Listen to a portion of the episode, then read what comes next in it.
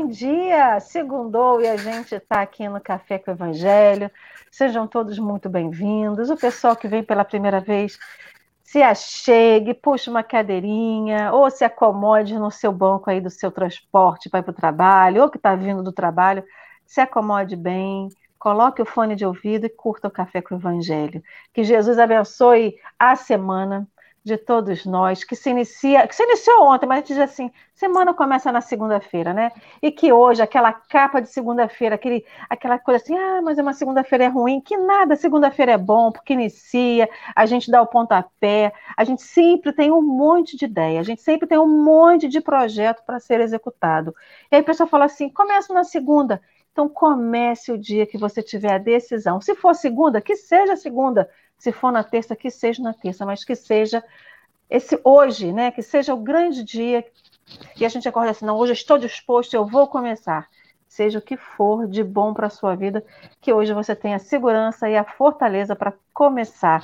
Não é, meu povo? Porque a gente sempre diz assim, ah, deixa para lá, né? Né, Leime? A gente tem que botar um dia, dizer assim, a gente vai começar. Bom dia, querida, seja muito, muito bem-vinda. Ela ainda fala, né? Bom dia com alegria e um doce café iluminado Evangelho. Então, que um doce café iluminado Evangelho seja para todos os momentos da nossa vida. Bom dia, Dalva querida, para Rejane Maria, muito bem-vinda, para Nelma Rocha, para Patrícia Couto, para Kátia Maria, diretamente do Rio de Janeiro, muito bom dia, Silvia Munhoz, seja bem-vinda. Sônia Vale, querida.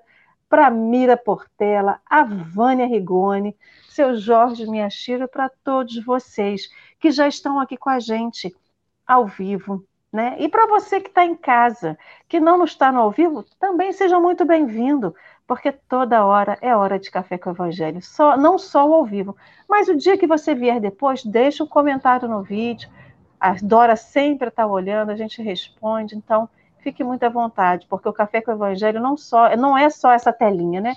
O Café com o Evangelho é a nossa casa, seja ele onde estivermos, né, Henrique? Muito bom dia, querido. Bom dia, Lê. E olhando o chat, eu percebo ali que o café poderia começar às 6 horas da manhã, tranquilamente porque já teria uma galera grande aí na fila da espera. Porque, olha, não cheguei até agora às sete da manhã ainda. Isso tudo é o pré-café ainda. Eu acho que eu vou abrir uma sessão especial. Lembra de cinema? Quando é estreia de, de filme novo, tem sessão extra. Eu vou abrir uma sessão extra às seis da manhã do pré-café. E aí a gente já vai abrindo um café, café do café, e depois vem o café com o evangelho, entendeu? Um bom dia, um, uma boa segunda-feira. Um prazer. Regiane Silva em sua estreia no café. Regiane, um bom dia. Uma apresentação para quem não participou do pré-café ainda, que eu vou abrir um dia o pré-café ao vivo, mas vai ser uma surpresa. Bom dia, Regiane, se apresenta, pessoal. Bom dia, bom dia, Henrique, Ale, querida, bom dia a todos, sejam todos muito bem-vindos a esse café, que ele possa nutrir espiritualmente a todos nós, em qualquer momento que estejamos assistindo. Então, é, eu acho que a Regiane é uma pessoa que teve, foi agraciada pela espiritualidade por conhecer o espiritismo, e, e ele veio ao encontro de todos os anseios que eu tinha, e com isso eu tive a oportunidade de me expandir um pouquinho de nada, né? Então hoje eu, eu graças a Deus, tenho a oportunidade de, de participar é, do, da seara de Jesus, e isso me, me deixa o coração cheio de alegria. E eu trabalho na, como eu estou em São Paulo, eu trabalho na FESP, né? Então eu trabalho como palestrante e como é, e nas assistências espirituais. Então essa é a Rejane, alguém que está se descobrindo e também tentando plantar algumas sementinhas na seara de Jesus. Seja muito bem-vinda à nossa grande semeadora, né? Obrigada. A gente semeia sempre na nossa vida, então seja muito bem-vinda, que você se sinta muita vontade. Então, meus queridos, hoje daremos prosseguimento ao estudo do, do Evangelho de Lucas. Ontem a gente estudou o capítulo 10, versículo 27. Hoje a gente vai estudar o versículo 28, que são os versículos que antecedem né, a parte que é, Jesus fala sobre a parábola do bom samaritano. Então, o texto de hoje ele está contido no livro Caminho, Verdade e Vida, é o capítulo 157, e que se intitula Faze Isso e Viverás. Então, para quem está no podcast depois, para quem está em casa, quer ver o, quer ver o texto. Um adendo aqui, agora tem um podcast com vídeos no Spotify. Como? Agora podcast tem vídeo. Então deixa de ser Spotify. podcast. É, agora é podcast com vídeo no Spotify. Nós estamos também, hoje é a estreia. Hum, que legal, viu? Então, para vocês que estão em casa, depois do Café com o Evangelho, querem ouvir o café, então o texto de hoje é só vocês colocarem lá nos sites de busca no Google Caminho, Verdade e Vida, ou lá na Bíblia do Caminho, capítulo 157, faze isso e viverás. Antes da gente poder fazer a leitura do texto e começar a dar o pontapé nas considerações, Henrique, meu querido, você já baixou a cabeça, mas você quer fazer a prece? Já está tão concentrado que já concentrou para fazer a prece. Ale, eu senti que o seu coração precisa falar. Você, na abertura, você expressou desejos. Eu acho que. Eu não sei. Pode ser impressão minha, de repente. Olha, eu já vi espírita ter medo de espírito. Eu também sou assim, né? Mas espírita de medo de prece. então vamos, meus queridos amigos. É com essa alegria que a gente encontra a espiritualidade todos os dias. Ou pelo menos é com essa alegria que a gente espera encontrar a espiritualidade. Quando a gente está caminhando triste, Senhor, e a gente encontra alguém que nos abraça e nos acolhe, como é bom. Então, nesse momento, que a gente possa encontrar aqui o acolhimento necessário para o nosso coração. O acolhimento nas palavras de Emmanuel, nos, nos ensinos de Jesus, o acolhimento da espiritualidade que nos cerca, dessa espiritualidade amiga, do nosso anjo guardião que nos cerca e que está tão juntinho de nós, só esperando que a gente possa encostar a cabeça no ombro dele e dizer assim: Eu preciso de ajuda. A gente vem aqui alegre, sim, Senhor, porque é assim que a gente se sente mas por dentro o nosso coração está alegre. Nem sempre o coração das pessoas está alegre quando transborda um sorriso pelos lábios. Então, que a sua palavra, Senhor Jesus, os seus ensinos, o seu evangelho possam fazer a transformação necessária no nosso coração, possam curar as nossas feridas, os nossos temores, e que a gente possa sorrir com a boca, com os lábios, mas também sorrir por dentro. Que a nossa vida esteja a sorrir, Senhor Jesus, para ti, como convite diário, para que o Senhor venha e permaneça ao nosso lado, nas nossas ações, nossas, nossas atitudes, iluminando os nossos pensamentos, para que efetivamente, Mestre Jesus, a gente continue a caminhar na certeza das nossas escolhas serem as mais certas, as mais verdadeiras pautadas no seu evangelho de amor. Então, Mestre Jesus, esteja conosco nesse dia, nessa manhã, nessa semana toda que se inicia, Senhor Jesus, e que se porventura a gente cair, tropeçar, entristecer, que você seja sempre a mola que nos colocará para cima. Então, te agradecendo, ainda te pedimos, nos ilumine nessa manhã esteja conosco sempre, Senhor. Que assim seja. Então, querida Regiane, Henrique vai colocar o texto na telinha e você pode ler para a gente, por favor. E aí, depois da leitura integral, você pode começar as suas considerações. Tá ótimo, obrigada, Lê. É, o, então, a, a epígrafe nos diz: E disse-lhe: Respondeste bem Faze isso e viverás. Essa passagem está no Evangelho de Lucas, no capítulo 10, no versículo 28. O caso daquele doutor da lei que interpelou o mestre a respeito do que lhe competia fazer para herdar a vida eterna, reveste-se de grande interesse para quantos procuram a bênção do Cristo. A palavra de Lucas é altamente elucidativa não se surpreende Jesus com a pergunta e, conhecendo a elevada condição intelectual do consulente, indaga acerca da sua concepção da lei, e falo sentir que a resposta à interrogação já se achava nele mesmo, esculpido na tábua mental dos seus conhecimentos. Respondeste bem, diz o mestre, e acrescenta: Faze isso e viverás.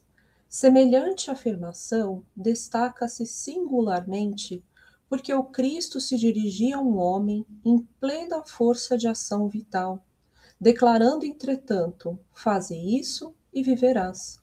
É que o viver não se circunscreve ao movimento do corpo, nem à exibição de certos títulos convencionais.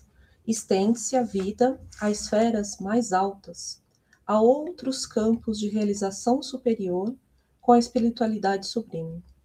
A mesma cena evangélica diariamente se repete em muitos setores. Grande número de aprendizes plenamente integrados no conhecimento do dever que lhes compete tocam a pedir orientação dos mensageiros divinos quanto à menor, melhor maneira de agir na terra. A resposta, porém, está neles mesmos, em seus corações que temem a responsabilidade, a decisão e o serviço áspero. Se já foste banhada pela claridade da fé viva, se foste beneficiado pelos princípios da salvação, executa o que aprendeste do nosso divino Mestre. Faze isso e viverás. É tão maravilhoso, Emmanuel, que é algo assim que nos encanta, a maneira como ele consegue tirar uma frase e dar um, um significado, um, um foco, ele co coloca uma luminosidade totalmente diferente daquela inicial. É, e aí, um ponto que eu acredito que é muito importante para nós é considerarmos onde essa passagem está inserida no texto, que foi aquilo que a lei falou, né, do, do que precede a, a parábola do bom samaritano. Porque muitas vezes, quando nós analisamos o evangelho, nós esquecemos o quanto é importante não só o texto, mas o contexto porque isso fala muito das, da, da, do verdadeiro significado dessas passagens. E, e, e é importante para nós lembrarmos que esse capítulo de Lucas ele vai justamente daquela viagem que Jesus fez com os apóstolos a, é, através da Samaria, né, para chegar em Jerusalém. E por que, que a gente lembra disso, né? Até falando do, do primeiro instante dessa é, do faze isso, né, que está atrelado ao amar.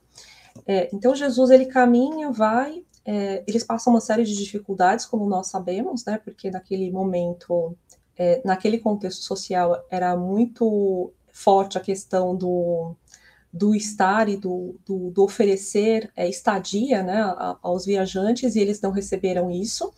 É, e quando chega em Jerusalém, então ele é interpelado pelo doutor da lei, então eles estavam cansados, estafados, e aí uma coisa que fica muito clara para nós, no, principalmente quando a gente lê né, o Boa Nova ou Jesus no Lar, é o estado é, de, de consonância dos apóstolos com o nosso estado é, de evolução espiritual, né? Que eles falam, eles têm os mesmos defeitinhos que nós tínhamos. Então, nessa viagem, Jesus conduziu homens, né, iguais a nós com todos aqueles defeitos, com aquelas intemperanças, com todas aquelas impetuosidades, né? Então, é, chega Tiago esbravejando contra os samaritanos, e então chega o doutor da lei, e ele, ele tem uma atitude é, que, num primeiro momento, talvez para nós passe completamente despercebido, é, mas aí, e até uma leitura que eu indico, é, Kenneth Bailey, ele não é espírita, mas ele é um historiador e ele trata das parábolas de Lucas, né? E ele nos fala de como o doutor da lei chega com a atitude do doutor da lei, né? Que é uma atitude toda respeitosa,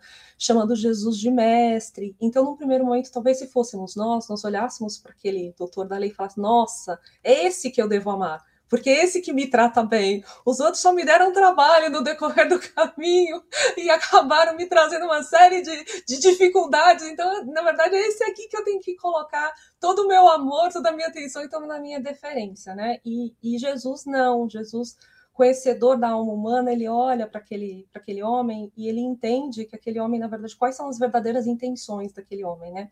E talvez o, o, o primeiro, por que eu estou ressaltando esse tema? Porque muitas vezes nós temos muita mais facilidade em, em amar quem está, né? Quem nos traz é, sorrisos aos lábios, quem nos trata com deferência, quem nos, né, não, não nos cria, vamos dizer assim, embaraços, e aqueles que convivem conosco, né, que caminham conosco nessa caminhada árida, muitas vezes que é a jornada terrestre por conta de todos os plantios que a gente fez no passado, nós olhamos para esses seres tão imperfeitos quanto nós, que muitas vezes espelham as nossas próprias imperfeições, e nós muitas vezes queremos deixar ali no caminho, vou, mas se não, deixa isso de lado, né? não vou querer isso daqui pertinho, não, e justamente é desses que nós precisamos, e esses que vão conosco nessa jornada, levar um futuro e, e, e claro, como nós sabemos, os apóstolos deram continuidade à missão de Jesus, né? E são esses que vão dar continuidade conosco no decorrer das reencarnações. Mas o interessante é como o, o doutor da lei aborda e como Jesus consegue. E aí eu acho tão lindo a, a,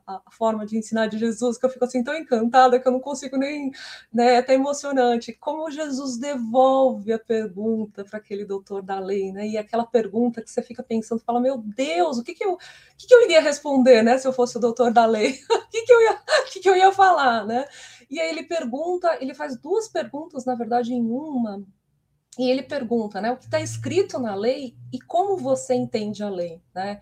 E isso vai muito para nós, e aí depois eu já vou passar para a lei para o Henrique, é, nós temos lido o Evangelho, nós temos realmente é, estado né, em contato, graças a Deus, com essas luzes, o Espiritismo traz uma amplidão imensa desses textos, e, e o Emmanuel vem e nos e nos traz assim uma riqueza de, de, de, focos e de luzes, que é aquele colar de pérola, né, que o Haroldo às vezes cita, que ele traz aquela pérolazinha que ele tira ali e ele coloca, ele coloca sobre outro enfoque. Então, hoje, graças a Deus, até por vivermos numa pátria muito abençoada, né, que como nos diz é, a própria doutrina espírita e a literatura espírita, ela vem muito banhada das luzes do Evangelho. Então, nós temos um, tivemos a graça de ter um Chico, temos um Divaldo, temos inúmeros divulgadores dessa doutrina que trazem né, um conhecimento extenso. Então, assim, nós temos uma obra de mais de 400 livros, né? Então, assim, acesso ao evangelho, né, explanação sobre esse evangelho, acesso a esse texto,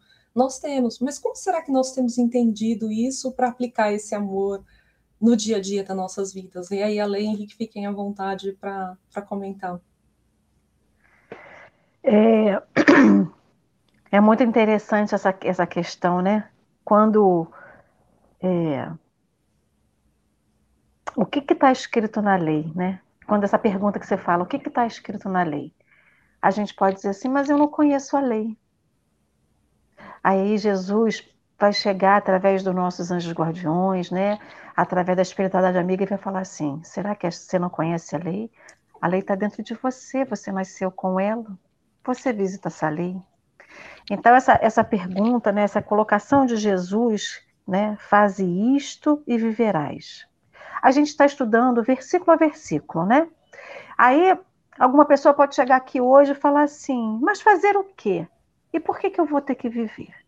E é muito interessante a construção que Jesus faz, porque ele primeiro fala, né? O texto que a gente estudou ontem falava: amarás o teu próximo como a ti mesmo integralmente o versículo 27, que antecede o que a gente está estudando hoje, fala assim: em resposta, disse: Amarás o Senhor teu Deus de todo o teu coração, de toda a tua alma, com toda a tua força e com toda a tua mente, e o teu próximo como a ti mesmo. Aí Jesus continua e fala para a gente, que é o texto de hoje. E respondeste de forma justa: faze isto e viverás. Então, se a gente amar a Deus, de todo o nosso coração, com toda a nossa alma, com toda a nossa força, com toda a nossa mente, e ao próximo como a ti mesmo, nós viveremos. Aí, muito legal essa construção que, que Lucas faz, e é muito bom a gente enfatizar que a gente está estudando uma parte do Evangelho de Lucas que só Lucas fez. A parábola do samaritano, ela só está descrita no Evangelho de Lucas. Né? Então, esse, esse preparo que Jesus vai fazendo para poder contar da parábola do samaritano, ele diz que só o amor salva. Porque ele fala amar a Deus como a, a, a, amar a Deus acima de tudo e amar ao próximo como a ti mesmo. Então, correlacionar a fazer isso e viverás com o amor é muito forte. Porque muita gente vai falar assim, mas eu não sei o que é o amor. Porque a gente quando a gente fala amor, a primeira coisa que aparece na nossa mente é o simbolismo do amor. sexual, do amor por outra pessoa, do amor por um companheiro, por uma companheira, né? E é muito mais do que isso. Isso é só um tipo de amor, de afeto, de carinho, mas que ele é frágil. Tanto frágil que os relacionamentos se rompem. Muitas das vezes é qualquer. A, a, primeiro sinal de distúrbio, né, de, de, confusão, de falta de comunicação, de ruído nas comunicações, as pessoas é, desertam dessa, desse, desse amor. Né? Então, ele é um amor mais frágil. Mas a gente também vê figuras de amores, né, de amores entre pessoas que são fortes, que se comprometem, naquele amor de construção. Então, por alegar desconhecimento desse amor que às vezes veio, não teve na vida familiar, ou não teve na vida social, ou não teve na vida emocional, as pessoas podem alegar um desconhecimento e dizer assim: então eu não vou viver. Porque é muito importante que esse doutor da lei, Lucas fala aqui, no, o Emmanuel fala aqui, ele era são, ele estava íntegro na sua saúde, forte, robusto. Aí né, um desavisado fala assim, mas ele está bem, por que, que ele tem que viver? Mas é um viver que transcende o corpo. E compreender que o amor faz a vida transcender a vida do corpo físico é muito forte também, né? Então, trazer essa, esse sentido do amor como salvação, não é salvação porque eu estou comprando um ticket de passagem, que eu vou pegar um, um, um ônibus espacial, vou pegar um aerobus, vou pegar qualquer coisa, né? E vou chegar no plano espiritual. Não é isso, não é o ticket que eu compro. Ah, eu amei, Vero, o, o Regiane. Eu amei, Henrique. Cadê o meu ticket? Só que não é assim, né? É um amor para uma vida que é muito maior do que a vida que a gente compreende. Então, é muito interessante que sobre essa questão da, da lei, né? Porque a gente fica muito presa aos rigores da lei. Aí eu estou falando da vida humana, né? A sociedade, a convenção, a gente precisa seguir. Oi, Henrique. Ali, eu acho que o seu microfone tá, tá, tá, tá relando. ah, na bolinha, desculpa. É Obrigada por me avisar. Aí. Ter bolinha aqui, ó. Valeu, obrigada. então, a sociedade, uma convenção humana nos diz que para a gente poder viver aqui, a gente precisa das leis humanas para dizer para a gente, para enfatizar, ratificar o que a lei que está dentro de nós nos diz. Então, quando a gente fala assim, não matarás, é uma lei humana, mas que está escrita na nossa consciência, dentro de nós, e que mesmo assim a gente vai lá e mata. Não roubarás. E um monte de outras coisas, de outras questões. Então, as leis humanas, elas propiciam uma melhor convivência na sociedade. Mas aí que, que Emmanuel vem trazer para a gente, né? Que essa lei ela já se acha esculpida na tábua mental dos nossos conhecimentos. E aí a gente não quer visitar a nossa tábua mental, porque a gente não quer se confrontar com a gente mesmo. E a gente fala assim, mas por que, que você não quer se confrontar? Porque eu vou ter que visitar campos da minha mente, campos da minha vida que a gente botou em caixinhas e que a gente não quer. Então, para que a gente possa viver, e viver de fato não é viver só na carne, do jeito que nós vivemos e escolhemos viver hoje, mas viver muito mais, a gente tem que visitar essas caixinhas para melhor compreensão de nós como seres humanos. E isso é muito legal porque Emmanuel depois vai dizer: o viver não se circunscreve ao movimento do corpo, nem a exibição de certos títulos convencionais. Porque também visitar nossa caixinha lá do conhecimento é saber que posso ser doutora, PhD, ter o, o, prêmio Nobel de qualquer coisa, de qualquer da minha profissão, e mesmo assim isso não me fazerá viver. Porque às vezes a gente tem tudo, tudo o que a sociedade pode nos dar materialmente. Né? Eu posso ter o estudo, eu posso ter os títulos, eu posso ser palestrante espírita as, das mais renomadas, mas mesmo isso não me sustentar e não me fazer viver, né? Então, só o amor, né? Eu lembrei agora daquela música do, do, meu, do, do, do Renato Russo que fala só o amor, né? Então, que está baseada numa das cartas de Paulo, né? Eu vou depois pegar por aqui para tentar lembrar, porque eu não lembro de tudo, mas é só o amor que constrói, só o amor que transcende. E é um amor que a gente ainda não conhece, que a gente está buscando conhecer. Né, Henrique? Comente aí um pouco, por favor. Eu fico até acanhado. É, então, eu, você falou um negócio que é um, um, um dos grandes diferenciais para mim de Cristo e dos outros. Como é que eu vou denominar? Messias, dos outros guias planetários, das outras pessoas que a gente entende que tem uma grande evolução de outras denominações religiosas. E além de. E a gente pode achar que é o um acaso, ou pode dar realmente o valor do porquê que ele é tão diferenciado.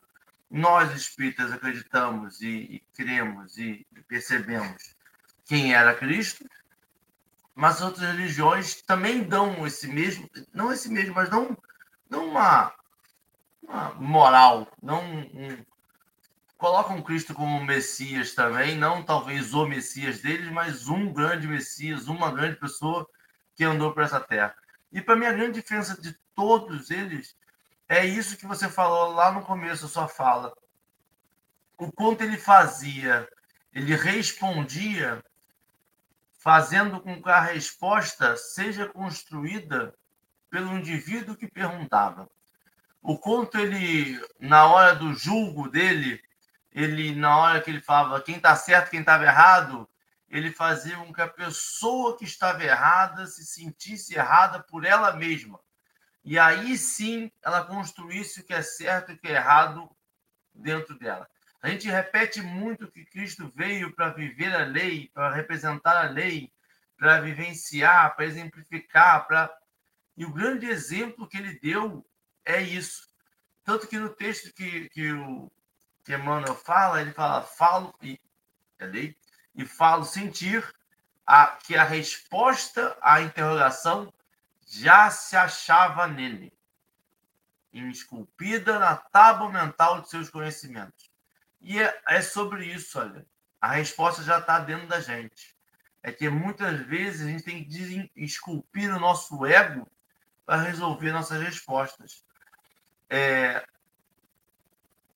Nem sempre a resposta que a gente tem é a resposta que a gente quer. Nem sempre é a resposta mais agradável nem sempre essa resposta é essa visão de amor que nós temos. Que todos nós temos visões de amor. Seja esse, quando a gente fala amor, esse amor carnal, esse amor encarnado, ou seja esse amor na representação de amor sublime que o livro dos Espíritos já disse que a gente ainda vislumbra, né? E a gente bota a nossa imaginação para funcionar, e mesmo na nossa imaginação mais transcendental, ainda é um vislumbre desse amor. Mas a gente consegue mentalizar isso. E mesmo que não seja isso, ainda é amor. É, a gente, ontem a gente, eu vi uma palestra ontem no Soft Caminho, não é puxando sardinha da palestrante, que no caso ela é minha senhora, é, minha esposa, é, esse amor, o quanto a gente ainda materializa esse amor. O quanto eu preciso amar a Alê enquanto Alê. Eu preciso amar a Rejane enquanto a Rejane. E se a Lê não está mais a Lê, eu amo quem foi a Lê. E não quem é a Lê ainda, perene, contínua. É essa materialização que limita o nosso amor, mas também que é uma visão do nosso amor a gente continua nos apegando à nossa visão de amor. E o que Cristo chama a gente é ama. E aí o que a Lê falou, que é só o amor, é ama na plenitude de todos os seres, de todas as essas interpretações de amor que nós temos, né? Eu acho que esse autoconhecimento sempre colocando uma visão, uma luz dentro da gente e expondo ela para o exercício, porque o evangelho é muito disso, é o quanto você tem que trabalhar a sua vida, o seu amor, exercitando o tempo todo. E o ponto ele no seu exercício você vai corrigindo a rota. o quanto o homem da lei foi lá com. O doutor Lei foi lá com. Talvez para ele a melhor das intenções, o quanto ao se deparar com Cristo, ele já teve aquela dúvida, mas manteve o seu ego, fez a interpretação, interpelação, e na hora, aí Cristo fala assim: olha no espelho, vê, percebe. E aí a resposta estava dentro dele o tempo todo. E eu acho que é isso que a gente faz essa fé tão grande no espiritismo nosso. É quando a gente vê, quando a gente lê, quando a gente estuda, a gente não conhece, a gente reconhece. A gente acessa aquela verdade que estava dentro da gente o tempo todo. E eu acho isso, essa é a beleza da fala de Cristo. Ela não é um convencimento porque um 12 e 2 são quatro. É um convencimento porque dois mais você é a sua resposta. E é um, uma, uma coisa que primeiro, te dá uma certeza de que você. Então, aí no começo você acha que nunca está errado, porque se você está na equação, eu posso fazer o que eu quero. E aí você vai aprofundando, você vai vendo, é, nem tudo que eu quero, nem tudo me fortalece, nem tudo. E aí você vai adquirindo esse conhecimento e essa benevolência de deixar o aprendizado é muito bonito, eu acho, né, Regiane? Estou errado, Regiane? Não, não está, Henrique. E assim, você falando, é, me foi, foi me vendo é, o quanto às vezes nós temos dificuldade nesse aprofundamento, porque assim, o amor é mergulhar, né? Porque o amor é profundidade. E nós nem sempre temos a coragem de mergulhar. Nós nem sempre temos a coragem de responder à resposta do Cristo. Né? Nós nem sempre temos a coragem de responder essas respostas que a gente tem dentro da gente, porque muitas vezes a gente é, acaba deparando com as nossas sombras, com aquilo que a gente tem de imperfeito. Então, assim, pela essa falta de coragem, muitas vezes na sociedade atual, e até por conta dos preconceitos, né? Porque quando a gente olha para aquele doutor da lei, ele trazia dentro dele os preconceitos da época, e hoje nós temos os nossos preconceitos, até para olhar para o amor. Então, às vezes, quando nós olhamos para a pessoa, quando você falou assim, ah, eu amo a lei, aquela lei que eu convencionei, né? Então, assim, nós fazemos isso com as pessoas, nós temos o hábito de, de amar de acordo com as nossas convenções. Então, nós muitas vezes colocamos uma série de cis para não amar as pessoas, né? O cidadão não é da minha, do meu partido político, não torce para o mesmo time que eu, não tem as mesmas ideias que eu, não é, não tem a mesma religião que eu. Então, por que, que eu vou amar essa pessoa? Esquecendo que Jesus falava de integralidade, ele falava de seres humanos, ele não colocava as pessoas em caixinhas, né? Ele não, ele amava. Então, quando vem, quando vem aquela pessoa, né, aquela mulher que foi uma prostituta, Jesus amou. Quando vem aquela pessoa que se arrependeu e que era, né, um, um, um ladrão, Jesus amou. Então, Jesus ele nos mostra que o amar não está convencionado ao que o outro é mas é que muitas vezes nós, pela nossa incapacidade de amar, nós colocamos no outro barreiras, porque assim, como foi aquilo que eu até comentei, né? Como as pessoas são difíceis, como elas têm as suas próprias, né? É, os seus cis, as suas imperfeições, assim como nós, nós muitas vezes queremos é, matar no outro a imperfeição que habita em nós. E por isso nós evitamos de amá-la, porque se nós amarmos aquelas pessoas, nós somos obrigadas a aceitá-las como elas são. E muitas vezes nós queremos projetar no outro o que nós somos. Nós queremos que o outro seja um espelho, uma cópia de nós mesmos. E aí, se ele for uma cópia de nós mesmos, aí nós amamos.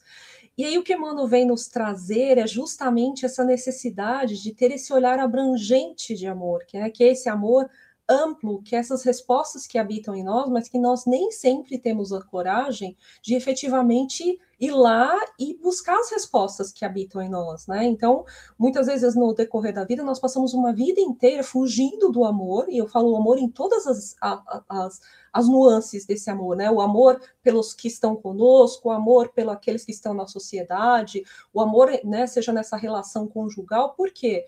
Porque dá trabalho amar, porque amar o outro exige de nós empenho, esforço, coragem, dedicação, né? Então a gente prefere achar o julgamento. Então eu julgo o outro e aí eu encontro motivos para não amá-lo. Mas na verdade não é no outro que está a dificuldade, é em mim.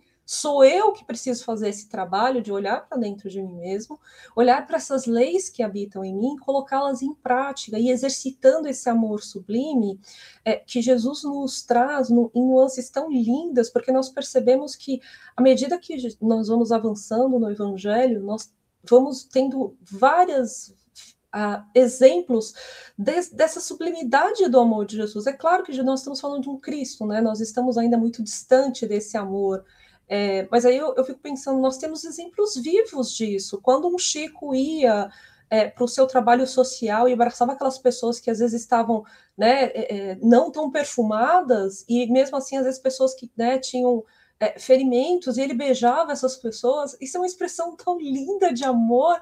Será que nós já temos essa capacidade de amar, essa capacidade que transcende é, o, o estereótipo físico, que muitas vezes nós colocamos, ah, sujeito é bonito, então amo ele, né? Então, assim, é muito profundo isso, né? É muito, é muito, é assim, chega a ser devastador em alguns momentos, porque você fala, nossa, eu não tenho essa capacidade de amar ainda, e como que eu faço para conseguir, né? Porque é necessário. E aí, como é que a gente trabalha isso para seguir esse caminho? O que, que você acha, Lei? Como é que a gente trabalha isso para conseguir chegar num Chico que exalava perfume pela amorosidade? A gente não chega nem perto.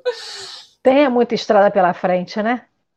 Aí eu tenho que dizer por mim, ainda tem algumas encarnações aí, muitas encarnações, para poder alcançar isso, porque a gente fica muito preso no que diz a convenção. Porque o que, que ele fala, né? Amar ao teu próximo como a ti mesmo. A gente fica procurando o próximo que está no próximo imediato. E olha que mesmo debaixo do mesmo teto, na mesma família, nascido na mesma família, né? Tendo ali os vínculos, é, entre aspas, sanguíneos, não é fácil. Porque amar passa pela compreensão do outro, passa pela aceitação do outro, não é passar pano para o outro, mas saber que ele só tem aquilo para dar e aceitar isso.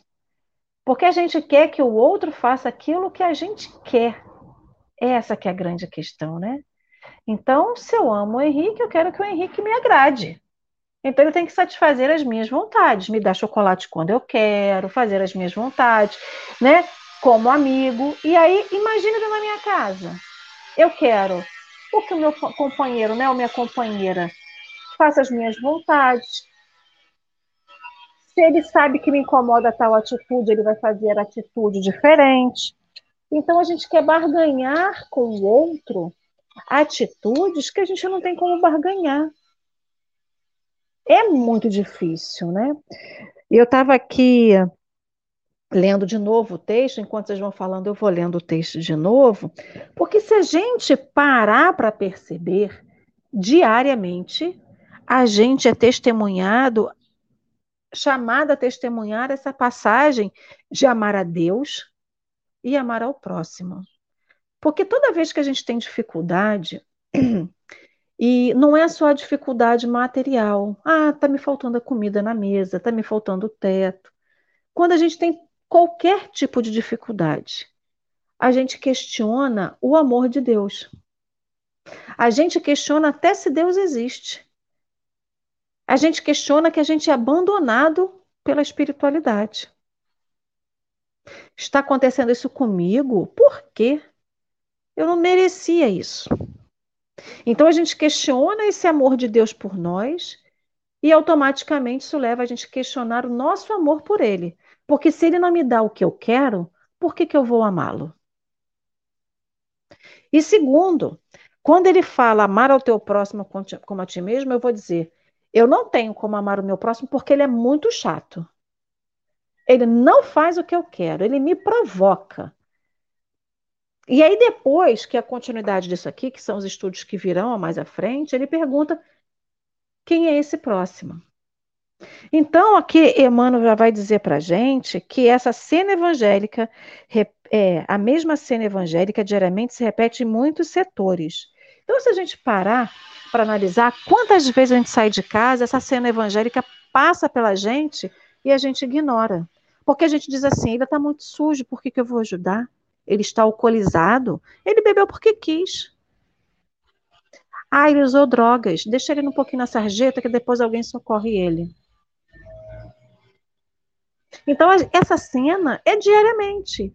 É com alguém que está em situação de rua que a gente ignora, é alguém que saiu para trabalhar, que, passou mal e a gente não socorre, é alguém que, porque nós estamos de mau humor, porque alguma coisa saiu, não saiu como planejado, a pessoa dá bom dia, a gente simplesmente faz um gesto com a boca de, de rosna para a pessoa, né? Porque tem muita gente que ainda faz aquela boquinha torta, ainda meio que rosna para a pessoa.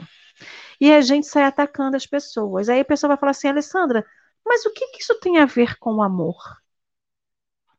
Quando a gente ataca deliberadamente pessoas, isso é falta de amor. É falta de amor próprio, de saber e até desse amor de compreender que nem sempre a gente vai ter as nossas vontades, porque não são necessidades, porque a vontade é diferente da necessidade, porque as nossas vontades não estão sendo satisfeitas, ou porque alguma coisa não saiu, do, do, não saiu como queria. Então a gente diariamente é chamado a testemunhar. E aí a gente não está dizendo que a gente tem que chegar no trabalho né? Porque ambiente de trabalho é muito complexo, ele é muito diverso. Então tem pessoas que você ama de paixão, mas tem outras pessoas que você não ama de paixão e que é o mais distante possível. Ninguém está dizendo que você tem que chegar no seu trabalho e sair abraçando todo mundo na terapia do abraço. Se para você for bom, ótimo, faça a terapia do abraço. Mas se não for, tudo bem. Mas aprenda a respeitar aquela pessoa que não está no seu círculo de amigos, porque ele também é o seu próximo. Ah, mas eu não tenho como amar. Tudo bem, mas você se você só não odiar, já é o começo. Ou se pelo menos não começar a enviar para ele as suas descargas mentais, os seus dardos mentais poluídos, também já é um começo. Porque a gente sempre fala assim: ah, mas eu amo Fulano, eu vou lá e dou um abraço. E o que, que você faz com a mente? O que, que você emana para essa pessoa com a mente? Porque a gente não pode esquecer da energia, a gente não pode esquecer que o nosso pensamento plasma. A gente plasma com o nosso pensamento. Então eu estou lá dizendo: não, Senhor, eu estou amando Fulaninho ali. Estou amando. E estou lá mandando os dardos mentais cheios de raiva, de discórdia, de ódio e de sentimentos que ainda habitam a gente. E que a gente é isso, a gente não quer se visitar e dizer assim: não, eu sou espírita, eu não sinto ódio. Você tem certeza? Foi num desses momentos que eu disse para Jesus que eu estava sentindo de ódio de alguém, que Jesus me socorreu e que me levou para uma casa espírita. Eu consegui reconhecer um sentimento que doía, que machucava. Eu falei assim, mas eu não, Senhor, eu sentei na beira da cama e falei, Senhor, eu nunca tive esse pensamento com alguém, eu nunca senti isso com alguém.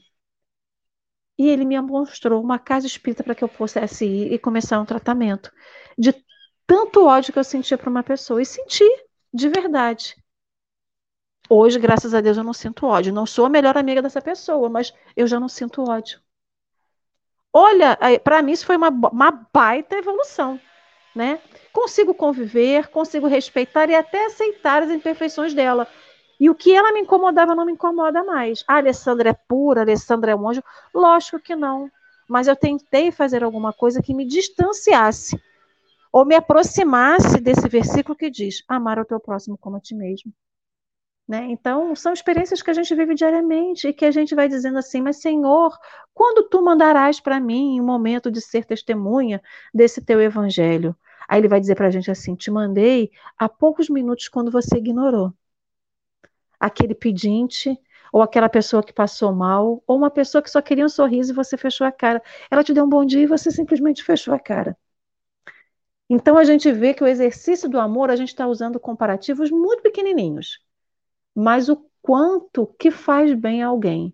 Se a gente conseguir entender o que, que é esse amor que Jesus nos chama, a enormidade dele, o quanto isso vai dar para a gente de sentimentos que a gente ainda nem sabe que existem dentro de nós. Ai, é uma coisa a se pensar, né? Henrique, meu querido, essas foram as minhas considerações finais. Já temos 44 minutos. Você quer fazer algum comentário antes de passar a palavra de novo para a querida Rejane? Eu vou fazer rápido, prometo rápido, rápido, rápido. Não precisa ser rápido, corrido, não. Não, rápido, porque foi. Não, qual foi o dia que eu cortei o convidado? Deixei o convidado já com um minuto. E eu me senti mal. É, Ale, o que você estava falando é, é, é essencial. A gente precisa de verdade é, melhorar essa nossa definição interna de amor. A gente precisa ampliar esse significado que a gente dá para o amor. É, entender que essa coisa de merecedor do nosso amor é algo que coloca o nosso amor em um pedestal, como se tivessem dignos ou não dignos de conviver ou de receber esse, esse nosso amor. Perceber que muitas das vezes o que limita nosso relacionamento com o outro é a nossa interpretação desse amor. E o que limita a minha vivência terrestre, a minha vivência enquanto encarnado, é a minha interpretação de amor. É a minha visão de amor. Então eu posso viver uma vida, tentando achar palavras suaves, uma vida de desgostos, uma vida de provações, que ao final da vida ou no meio da vida eu falo assim, nossa, mas olha, só tive relacionamento abusivo, só tive relacionamento ruim, só tive isso, só tive aquilo, não tive aquilo, não tive aquilo outro. Em algum momento, aquele amor que eu recebi era o amor que eu achava ser merecedor ou merecedora. E aí é a nossa interpretação de amor. É o por isso que é tão jogado para a gente o tempo todo. A gente faz parte da equação da nossa vida o tempo inteiro. Seja como passivo, seja como ativo. Seja re recebendo o que a gente acha que a gente merece, ou seja, doando o que a gente acha que o outro é merecedor. Não existe esse automatismo, esse a letra aqui e vai viver. Bota play na vida dela e ela vai botar o roteiro dela que está escrito lá de cima e, e vai. Não. É o tempo todo a gente está sendo provado. E aí, quando a, gente, quando a gente lembra lá atrás que a gente falou que a gente é muito preso à matéria, ao quem a lei é hoje, a quem Rejane é hoje, a quem as pessoas em que eu escolhi amar são hoje, é porque a gente não tem acesso a quem foi na encarnação passada, na 3, 4. Porque eu posso hoje tratar mal, achar que alguém não é merecedor do meu amor, uma pessoa que foi meu pai, uma pessoa que foi minha mãe, uma pessoa que foi meu marido, minha esposa, meu filho, meu melhor amigo na outra encarnação, mas que veio para mostrar alguma coisa, que veio para eu reconhecer uma sombra minha, que veio para infinitas interpretações. E eu não consigo ter esse amor. Mas a gente lembra que o contrário do amor não é o ódio, não é a raiva. O contrário do amor é a indiferença. Então, esse mesma pessoa que hoje me cativa uma sombra, que me movimenta algo ruim dentro de mim, é uma visão distorcida, errada, inebriada de outros sentimentos desse amor desse sentimento que eu tenho para aquela pessoa. Porque se eu andar na rua e alguém pisar no meu pé, eu vou dizer, pô, pisou no meu pé, hein? Doideira. Agora, se for meu inimigo, se for a pessoa que eu declarei guerra, se for aquela pessoa que já cativa uma sombra minha, da presença dela, daquela que entra o espírito, entra uma aura astral dela, cinco minutos antes da pessoa chegar, eu já começo a sentir a vibração caindo e falo, meu Deus do céu, hein? Eu acho que fulano tá vindo. Já sabe que fulano vai no mesmo evento que você, você já fala, vou rezar para o meu espírito, meu guia protetor, que eu preciso ir com proteção para lá. Porque você já sente que aquilo ali está te motivando, você tem uma conexão. E aí é um chamado para resolver. Não é um chamado para alimentar. Não é um chamado para continuar. É um chamado para resolver. A gente tem que perceber de novo. A gente tem bilhões de pessoas no planeta Terra que essa aleatoriedade de que eu vou andar agora pelo caminho e que vai ter uma pessoa agora caminhando comigo, do meu lado, precisando de ajuda, e vai me pedir ajuda, não é uma aleatoriedade. De bilhões de pessoas na Terra, você resolveu nascer no Brasil. De bilhões de anos, de mente, de período, você resolveu nascer em 2022. Não foi aleatório. Em algum momento, e aí é que entra, em algum momento a gente aceitou que a gente era capaz. Em algum momento nós reconhecemos essa missão de assim, pode botar a lei na minha vida que eu vou resolver esse negócio com a lei hoje. E aí eu venho, me pego no, car no carnal e falo assim, deixa para a próxima que essa está difícil. Não! Vamos trabalhar. Segunda-feira é muito, muito, muito, muito forte para isso. A gente estabeleceu segunda-feira como o início de tudo, né? Segunda-feira foi quando Deus começou a trabalhar, né? E descansou no domingo, mas é descansou no sábado. A gente acha que Deus só começou na segunda, né? Então, segunda-feira é uma bom, um bom momento para começar a trabalhar isso, não com o outro, mas dentro da gente, dessa visão de reconhecer que a nossa visão de amor, talvez a gente precise adequar um pouquinho. E aí, Regiane, falei pouquinho. Tchau, bom dia, Regiane. É, Henrique, a tua fala ela vai tão ao encontro do que a Lei disse, que na verdade a gente está falando de uma coisa que o Espiritismo tem nos alertado de forma frequente, que é o autoconhecimento. O conhece-te a ti mesmo, né? Porque não tem outra forma de ser. Como que você vai amar? Como que você vai exercitar? Como que você vai é, colocar para fora aquilo que você não sabe que tem dentro? Então, assim, se você não se conhecer, inclusive nos sentimentos contrários que nós carregamos conosco, né? Como ali falou, eu sentei na cama e odiei.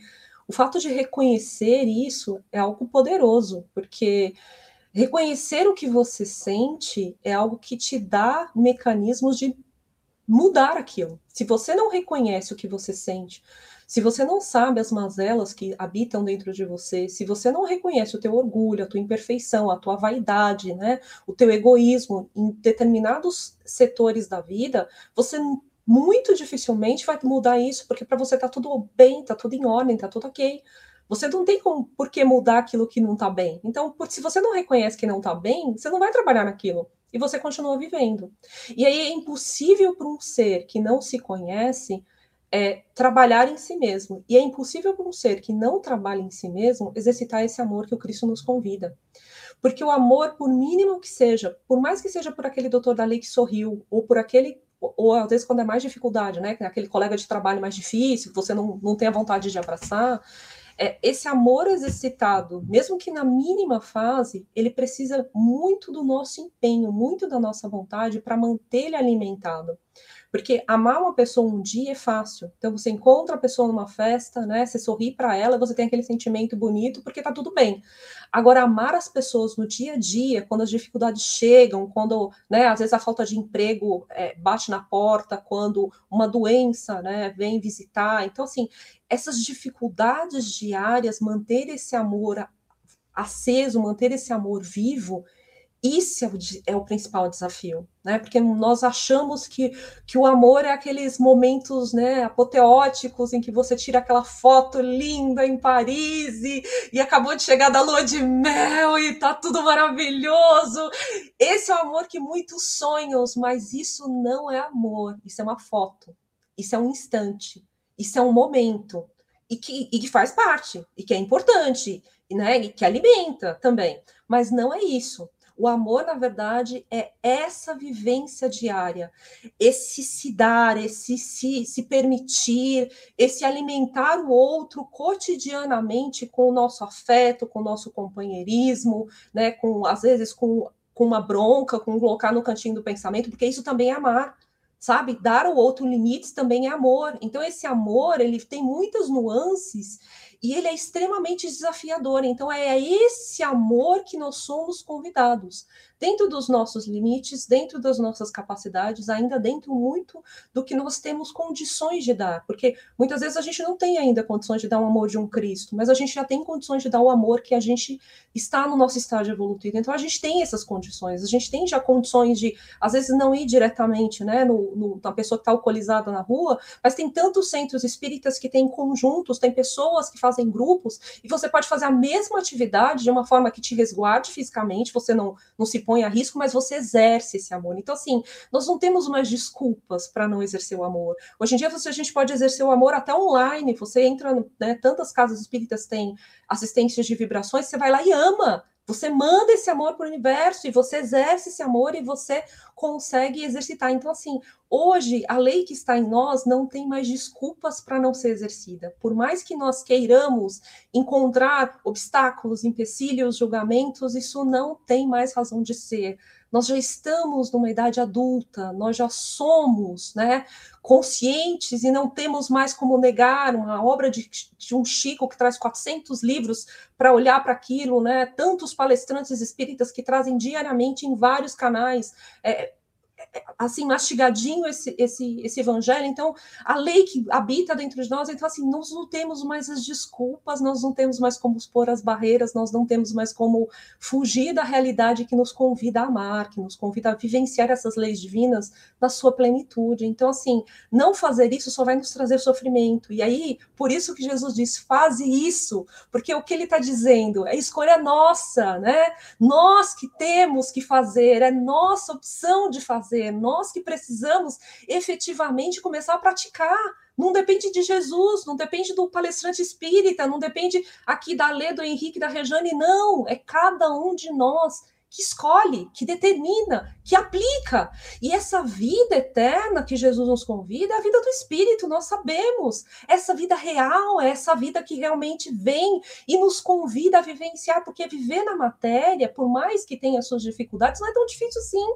A gente vai encontrando meios, a gente vai dando jeitinhos, né? A gente vai conseguindo transpor. Mas quando a gente vive né, nessa certeza de viver para o que é efetivo, para o que é espiritual, isso tem uma carga muito maior, porque exige muitas vezes que nós tenhamos atitudes completamente diversas das convenções humanas, porque o, o, que é espiritual, ele nos leva muitas vezes no sentido completamente contrário dos títulos, das posses, dos cargos, do poder, né, de tudo aquilo que nos brilha os olhos, que nos exalta o ego, que deixa a nossa vaidade, o nosso orgulho assim em estado de, de borbulhar. Então, assim, é justamente isso que o Cristo nos convida. Vê o quanto é importante para ti já exercitar essa lei de amor e estar em consonância com as leis divinas para que essa verdadeira vida habite em ti, porque é isso, é isso que vai levar no final dessa jornada, né? Todos os títulos, todos os cargos, tudo o restante fica. É esse amor que vai nos salvar e vai nos guiar para esse caminho real e verdadeiro, que é o caminho espiritual. E aí eu sempre penso que quando a gente pensa em amor, a gente ainda não tem a menor ideia do que seja, mas eu penso sempre que talvez a sublimidade do amor pra, talvez não como nós o entendemos, mas seja o amor de mãe, que é aquele amor que se doa, que se entrega, né, que guia aquele ser, e eu fico pensando sempre que Maria foi um exemplo muito claro desse amor, porque eu, eu, fico imaginando o desafio de ser mãe de um Cristo, né? Ser mãe de um, de um ser assim, de uma grandeza tão extraordinária que transcendia tudo que se podia entender e, e, aquela missão que ele trazia e ela acompanhou ele até os momentos finais. O que, o que foi a entrega daquela mulher no sentido de numa sociedade onde a mulher era sumida, ela não existia, ela não tinha papel, ela não tinha voz, ela não tinha vez e mesmo assim o amor de Maria deu voz e deu deu tudo o que ela precisava para cumprir a missão dela na Terra, e eu acho que é isso que muitas vezes é, nós temos que, que, lembrar, né? Que a nossa missão, cada um de nós tem uma missão. É, cada um de nós está aqui para desempenhar um papel e é importante para nós, mas é importante para todos aqueles que muitas vezes nós passamos décadas, séculos, milênios esperando para estar aqui com essas pessoas certas, nesse momento em que nós muitas vezes queremos fugir mas que é justamente o que muitas vezes nós imploramos para a espiritualidade durante milênios, estar com essas pessoas nesse momento, nesse local, nesse emprego, nesse ambiente familiar, e é justamente as pessoas que nós precisamos, né? essas pessoas imperfeitas, aqueles discípulos cheios de imperfeições, são todos aqueles que nos acompanham e é essas pessoas que nós precisamos aprender a amar. Esses são os nossos maiores desafios diários, mas são as nossas maiores riquezas são os tesouros que vão nos dar a riqueza real para essa vida eterna. E aí, para a gente finalizar, eu vou ler é, uma Ave Maria que ela foi psicografada pelo Chico, pelo espírito do Amaral Ornelas, e ela nos diz assim: Ave Maria, Senhora, do amor que ampara e redime. Ai do mundo se não fora a, sossa, a vossa missão sublime. Cheia de graça e bondade, é por vós que conhecemos a eterna revelação da vida em seus dons supremos. O Senhor sempre é convosco, mensageira da ternura, providência dos que choram na sombra das desventuras. Bendita sois vós, rainha, estrela da humanidade rosa mística da fé, lírio puro da humildade. Entre as mulheres sois vós, a mãe das mães desvalidas, nossa porta de esperança e anjo de nossas vidas. Bendito o fruto imortal da vossa missão de luz, desde a paz da manjedoura, as dores além da cruz. Assim seja para sempre, ó divina soberana, refúgio dos que padecem nas dores da luta humana Ave Maria, Senhora, do amor que ampara e redime, ai do mundo, se não fora a vossa missão sublime. Então, nós vamos fechando, lembrando que todos nós temos uma missão sublime, por menor e diminuta que ela seja. Então, nesse fechamento, nós vamos pedindo a Deus, Jesus, que nos permita exercitar essa missão na sua plenitude que nos traga a consciência devida da grande oportunidade, do grande presente que é o hoje. Que cada semente que plantarmos no solo da vida seja embalada pelo, por esse amor que existe dentro de cada um de nós. Ele existe. E que nós tenhamos realmente essa vontade de fazê-lo frutificar em todas as nossas ações, que nós tenhamos a coragem de exercitar esse amor verdadeiro, que nós possamos realmente nos conectar sempre, cada vez mais, com esse alto que de tantas maneiras nos supre, nos inspire, nos, nos alimenta, mas, sobretudo, que nós possamos não só receber, não só buscar, nós possamos espelhar esse amparo divino através das nossas ações perante os nossos semelhantes. Que nós possamos verdadeiramente ter a coragem de amar os nossos contatos diários, todos aqueles que nós conseguimos encontrar pelo caminho. Não importa em que roupagem eles estejam, se de um amigo ou daquele que nós ainda não conseguimos amar mas que de alguma forma nós possamos agregar na vida dessas pessoas um exemplo de luz, um exemplo de paz. E para aqueles que nós ainda não, de forma nenhuma, conseguirmos amar, que nós pelo menos tenhamos o recurso da oração, que nós saibamos nos conectar ao alto e pedir por essas pessoas, porque não é à toa que elas estão na nossa vida. Então, que nós possamos, de maneira muito integral, estarmos de fato conscientes dessa lei divina que habita em nós e colocá-la em prática em cada instante.